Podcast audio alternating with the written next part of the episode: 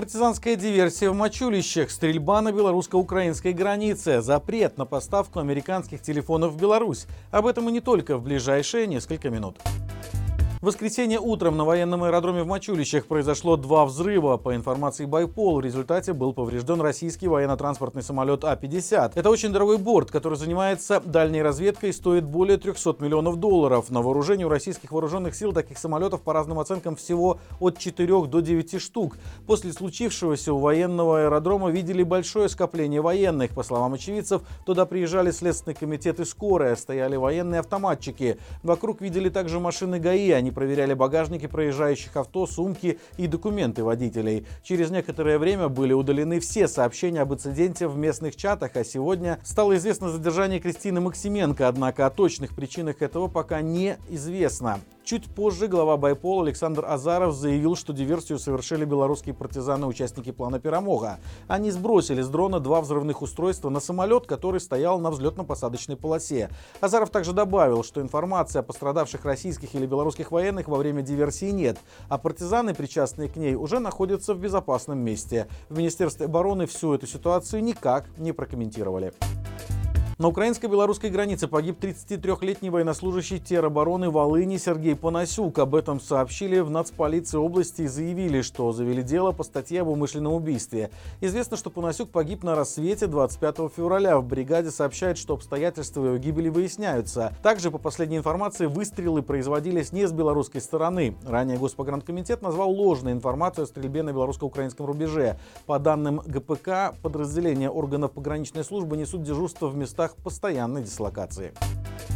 Смартфоны дороже 300 долларов и импортные микроволновки больше не будут поставляться в Беларусь и Россию. Перечень из почти 300 наименований товаров, вошедших в расширенный список санкций в отношении режимов двух стран, опубликовало Министерство торговли США. Речь идет о продукции, компоненты которой изготовлены по американским технологиям. В список подсанкционной техники также включены товары двойного назначения, например, холодильники, из которых можно извлекать полупроводники и устанавливать их на военное оборудование. Напомним, что экспорт импортные ограничения в отношении Беларуси и России были введены еще в марте прошлого года в ответ на развязанную Кремлем военную агрессию против Украины. В документе Министерства торговли отмечено, что теоретически поставки санкционных товаров в обе страны возможны, но для этого требуется экспортная лицензия, получить которую будет крайне затруднительно.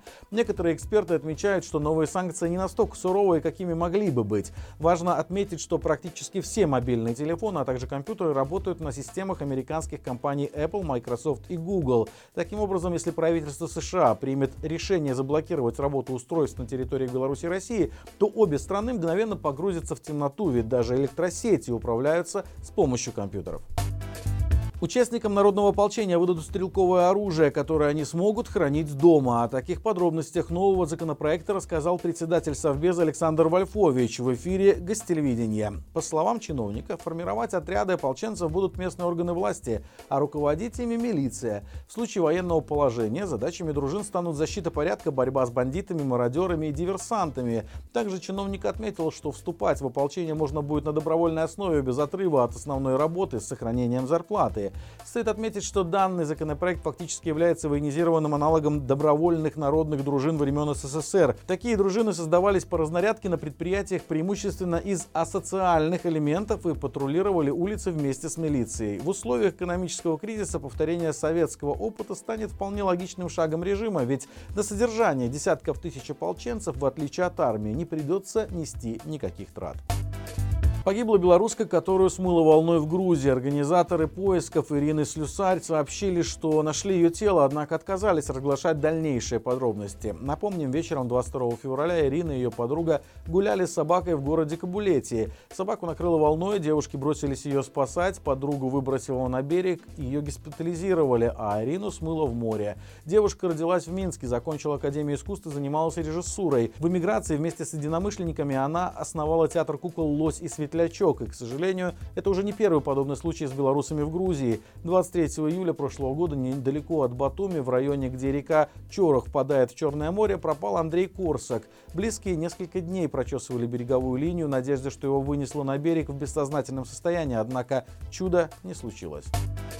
Европейский Союз продлил еще на год санкции против Лукашенко, его окружения и некоторых белорусских организаций. Речь идет о замороженных активах и запрете на выдачу виз в ЕС. Соответствующее решение опубликовано в официальном журнале Евросоюза. Там говорится, что ограничения продлены в том числе из-за причастности Беларуси к войне в Украине. В санкционном списке остается гендиректор Беларуськали Иван Головатый, которого обвиняют в причастности к репрессиям против гражданского общества. Также в списках российский бизнесмен, друг Лукашенко Михаил Гуцериев, который также связан с белорусской колейной отраслью. Санкции Евросоюза распространяются на 243 физических лица, в том числе Лукашенко, и 32 юридических. Список впервые был введен еще в 2012 году из-за репрессий и нарушения прав в Беларуси, а после российского вторжения в Украину был дополнен.